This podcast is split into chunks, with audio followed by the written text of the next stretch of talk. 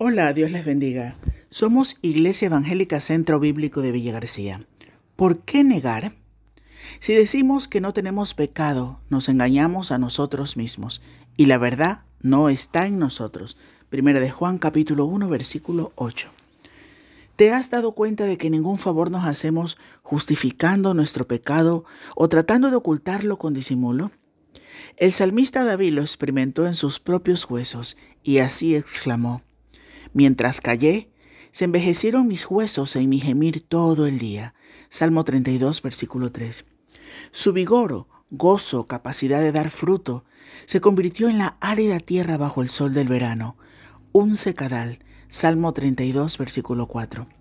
Sentimos que hay cosas que no están en orden en nosotros y nos aferramos a las promesas de Dios, pero rehuimos la confrontación de la palabra.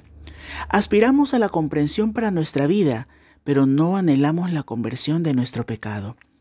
Buscamos las excusas, pero no la comprensión. Señalamos a los culpables, pero no diagnosticamos la verdadera condición personal. Nos cuesta tanto mirar hacia nosotros mismos y asumir la responsabilidad personal de nuestros actos.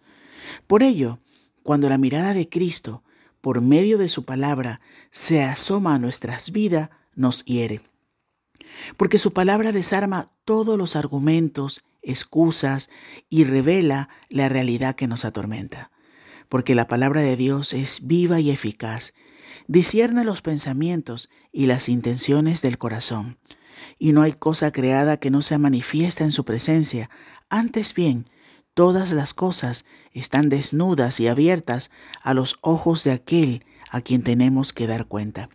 Hebreos capítulo 4 versículos 12 y 13.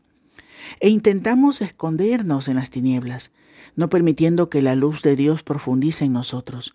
Evitamos el tratamiento para nuestra herida porque consideramos que el dolor del pecado es más llevadero que el dolor de la salvación. Pero, ¿podrá Dios sanar aquello que negamos?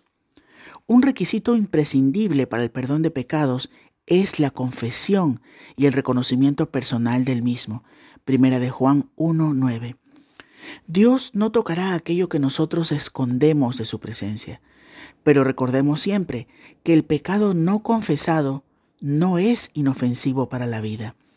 El pecado escondido continúa corrompiendo toda la vida, robando el gozo, impidiendo el fruto, lastrando toda la vida bajo el manto del temor. Solo reconociendo nuestra condición delante de Dios podremos experimentar la verdadera libertad. Hoy es el día, hoy es el día de hacer nuestra la misma oración del salmista.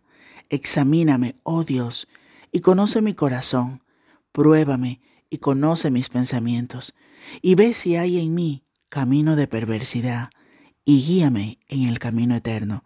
Salmo 139, versículos 23 y 24. Que hoy tengas un bendecido día.